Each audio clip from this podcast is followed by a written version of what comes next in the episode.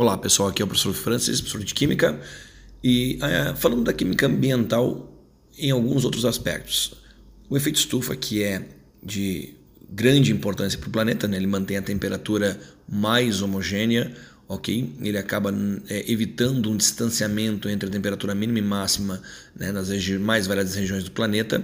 Tá? Ele é, então, como eu comentei, extremamente é, vital. Só que Tá? O agravamento dele é que é, na verdade, o perigo. Então, quem é que pode agravar esse efeito estufa? Quem é que trabalha ali em prol do aquecimento global? Gases como dióxido de carbono, um gás né, super importante, só que ele não é o pior, tá? Ele é mais comentado, mas ele não é o pior. O gás metano, esse hidrocarboneto que vem da decomposição aí de animais, vegetais, os ruminantes liberam muito metano, né? A decomposição então aí em pântanos, restos de agricultura também isso né, contribui, perfeito? O vapor d'água acaba sendo então também ali um, um agravante gigantesco. Os CFCs né, agora menos emitidos, certo? Nós andamos fazendo uma, umas trocas ali né, nos propelentes. Uh, e óxidos de nitrogênio, como o óxido uh, nitroso, certo? Então, o N2O, né, para você ter a fórmula em mente. Muito bem, pessoal. Então, esse agravamento é que é comprometedor, tá? Realmente isso vem a ser uma coisa aí a, a, a ser uh, cuidada para você nas provas. Agora, por exemplo, monóxido de carbono não é um, né, um foco na questão de efeito estufa, certo? Cuidado, gases como nitrogênio, oxigênio são vitais aí a, a muitas espécies e não são agravantes. Né? O vapor d'água não é um poluente, mas ele é um agravante de efeito estufa, ok? Muito bem, então é mais aí um, um, um detalhe de química ambiental que importa muito para você. Agora, uh, quero abordar uma questão de solubilidade.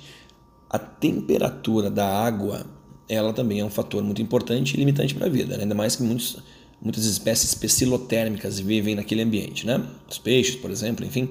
Uh, então, quando uma empresa, enfim, uma usina nuclear ou até termoelétrica, ela capta água para resfriar reatores ou algum processo industrial, enfim, ela tem que devolver essa água na temperatura que ela pegou.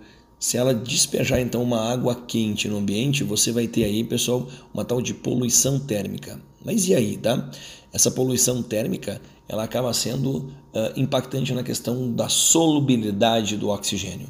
O oxigênio ele fica menos solúvel e aí a vida está comprometida, certo? Para quem não lembra, a solubilidade dos gases é inversamente proporcional à temperatura.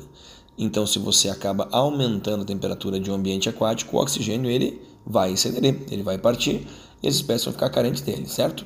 Bom, a disponibilidade de oxigênio acaba diminuindo. E isso é altamente comprometedor. Então não esqueça, poluição térmica é você despejar uma água limpa, porém uma água quente em um ambiente aquático, certo? Fique, fique ligado, mais áudios vão ser postados e você vai acompanhando de uma outra forma agora aqui essas dicas no canal Nota Máxima. Um abraço, tchau, tchau.